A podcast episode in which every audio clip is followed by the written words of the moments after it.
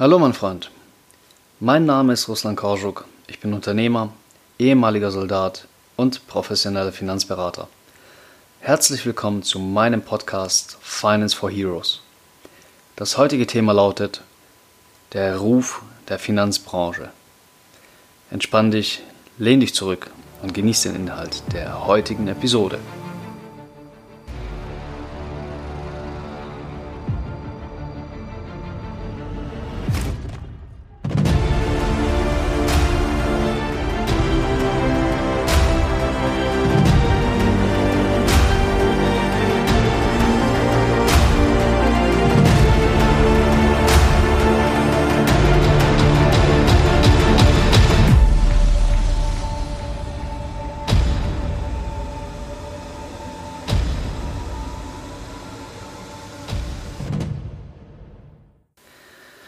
Ich war vor ungefähr zwei Wochen in Hamburg auf einem Unternehmerseminar und äh, abends sind wir mit den Männern noch auf einen Drink in der Bar rausgefahren.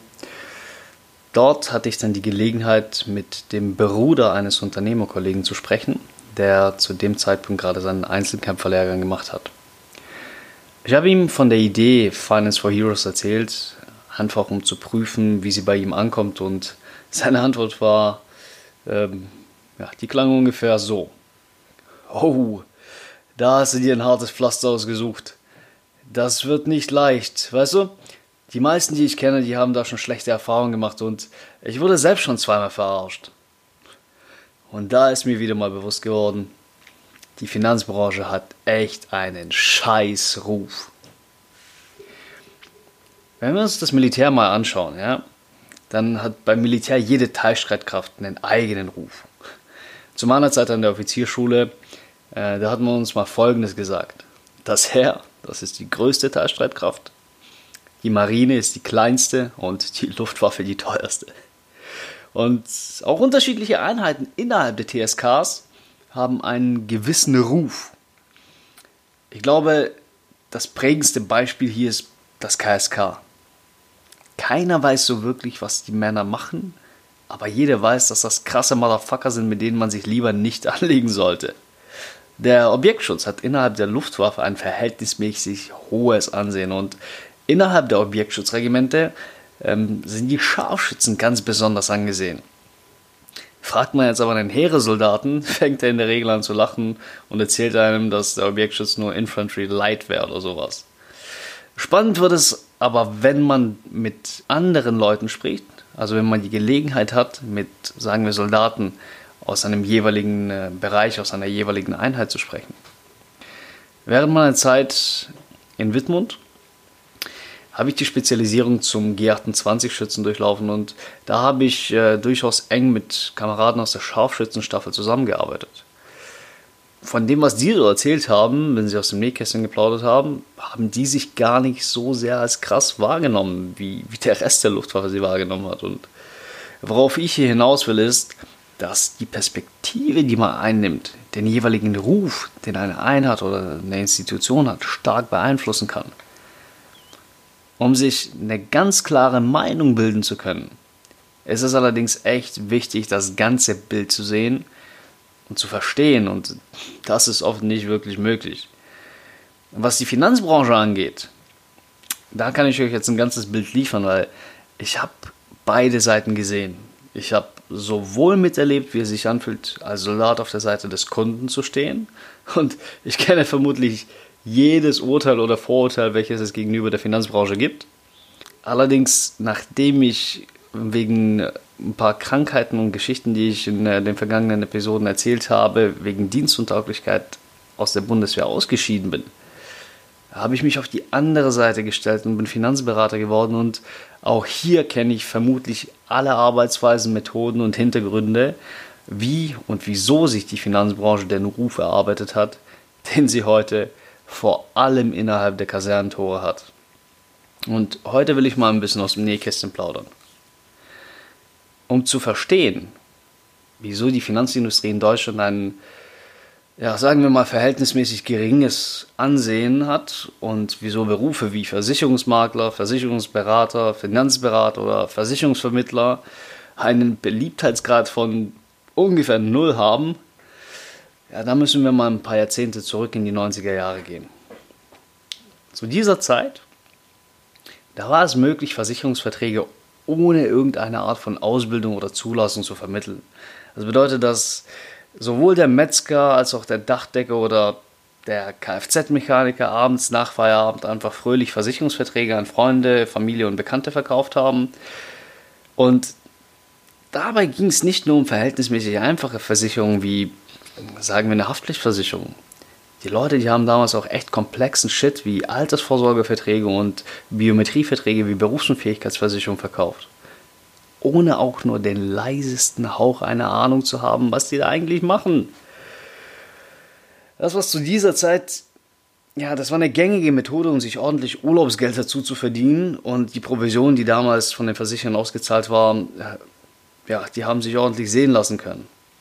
Aber als ein paar Jahre vergingen, da hat die Scheiße richtig angefangen zu kochen. Da haben sich Menschen, die, die denen tatsächlich ein Schicksalsschlag widerfahren ist, ja, die sich darauf verlassen haben, dass sie abgesichert sind, weil der Freund der Familie ihnen diesen tollen Versicherungsvertrag abgeschlossen hat.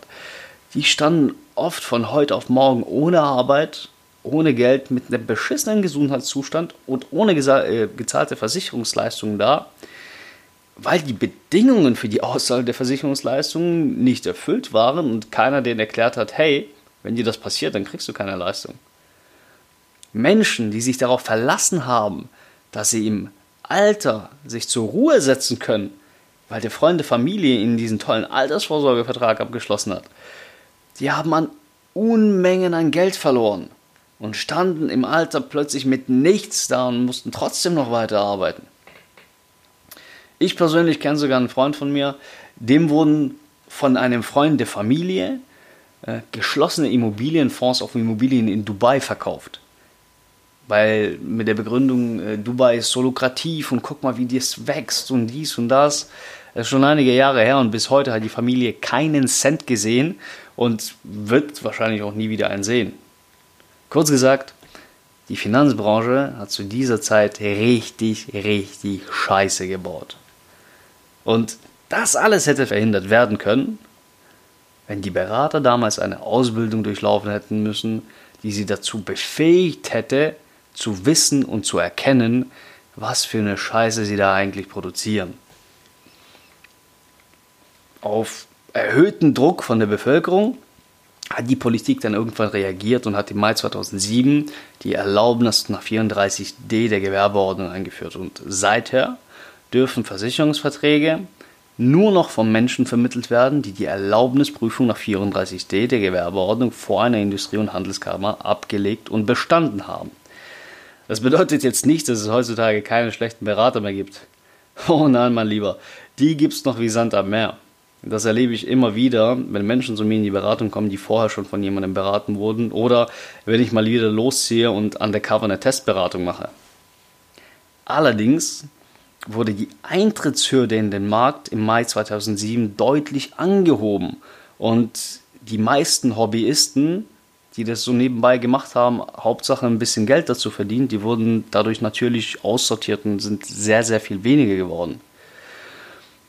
Wenn es jetzt um den Ruf der Finanzbranche und der Vertreter innerhalb der Kasernen geht, dann wurde das Game, welches ich oben beschrieben habe, auf ein ganz, ganz anderes Dreistigkeitsniveau gehoben. Um zu verstehen, was ich damit meine, da müssen wir uns zunächst einmal anschauen, welche Möglichkeiten man überhaupt hat, um in der Finanzbranche beratend tätig zu sein. Man kann natürlich zur Bank gehen und sich dort anstellen lassen. Die Jungs haben mit der Story, die ich gleich erzählen werde, allerdings nichts zu tun, deswegen werde ich da jetzt mal nicht weiter drauf eingehen. Ähm, man kann Makler werden und sich so einen eigenen Kundenstamm aufbauen, das geht. Oder man kann sich einem Finanzvertrieb anschließen und ja, ihr wisst schon, diese Kameraden beraten Kameradentypen und so weiter. Und hier wird es richtig interessant, weil hier in so einem Finanzvertrieb hat man nämlich die Möglichkeit, sogenannte Mitarbeiterstrukturen aufzubauen. Das bedeutet, kurz zusammengefasst, du hast absolut keine Ahnung von der Materie, ich bin ein ausgebildeter Berater und habe meinen Job wirklich drauf. Ich bilde dich komplett aus, bringe dir alles bei und mache dich zu einem erfolgreichen Berater. Und weil ich die Zeit in dich investiere, um dich auszubilden, erhalte ich anteilig einen Teil von der Provision, die du durch die Vermittlung von Verträgen und Beratungen bekommst. Und so wie das ursprünglich mal gedacht war, ist das vielleicht das cleverste und fairste Arbeitssystem überhaupt, weil es wird nur leistungsorientiert vergütet. Das bedeutet, herumpimmeln ist nicht. Die Führungskraft ist dafür verantwortlich, die Untergebenen bzw.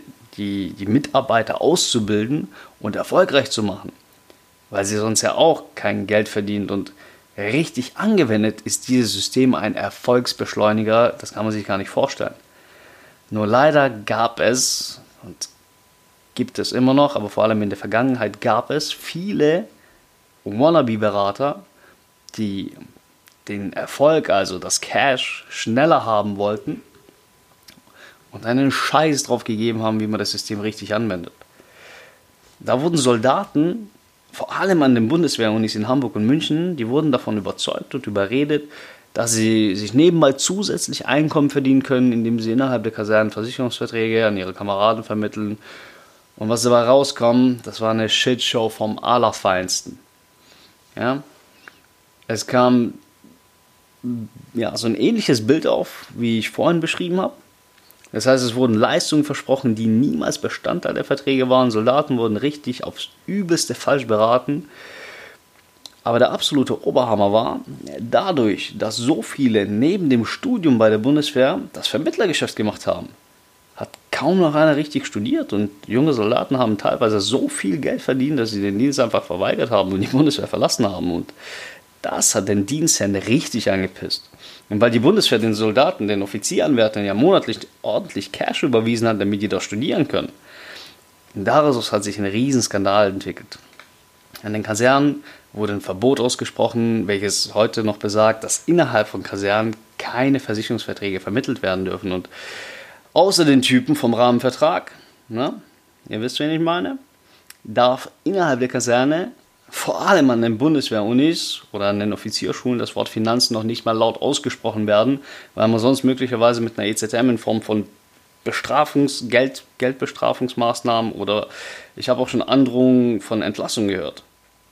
Der Dienstherr hat auf die Shitshow, die von den Finanzvertrieben vor knapp 15 Jahren betrieben wurde, echt heftig allergisch reagiert. Was ja auch irgendwo nachvollziehbar ist. Oft wird den Soldaten allerdings nicht wirklich klar kommuniziert, was damit gemeint ist, wenn es heißt, dass Finanzdienstleistungen jeglicher Art verboten sind.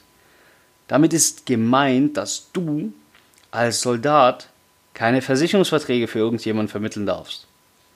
Und das ist auch gut so. Kameraden sollten keine Kameraden beraten. Das sollte man professionellen Finanzberatern überlassen, die wirklich Plan von der Materie haben. Davon gibt es in Deutschland zwar nicht ganz so viele, aber es gibt sie. Ich bin zum Beispiel so einer. Und ich bin der vielleicht Einzige in Deutschland, der dich als Soldat wirklich versteht und ganz genau weiß, worauf es ankommt. Mein Freund, ich habe den Shit nicht nur theoretisch gelernt.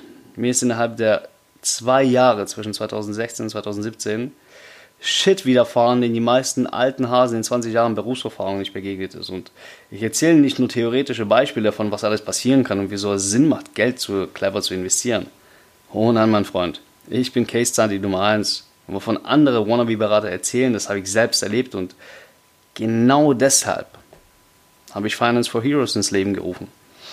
Ich will einen Weckruf an alle Soldaten senden und eine Plattform aufbauen, auf der Soldaten sich wirklich Klarheit für ihre Finanzen verschaffen können. Und wenn du der Meinung bist, dass es allerhöchste Zeit ist, deine Finanzen mal in den Griff zu bekommen, dann, mein Freund, sollten wir beide uns echt mal unterhalten. Wir kommen zur Frage des Tages. Was wurde dir bereits über die Finanzbranche erzählt und wie hast du darauf reagiert? Das war's für heute. Wenn dir die Idee von Finance for Heroes gefällt, dann hilf mir dabei, diese Message zu verbreiten. Wenn du die Idee unterstützen möchtest, dann abonniere diesen Podcast, bewerte ihn mit 5 Sternen und lass gerne einen Kommentar da.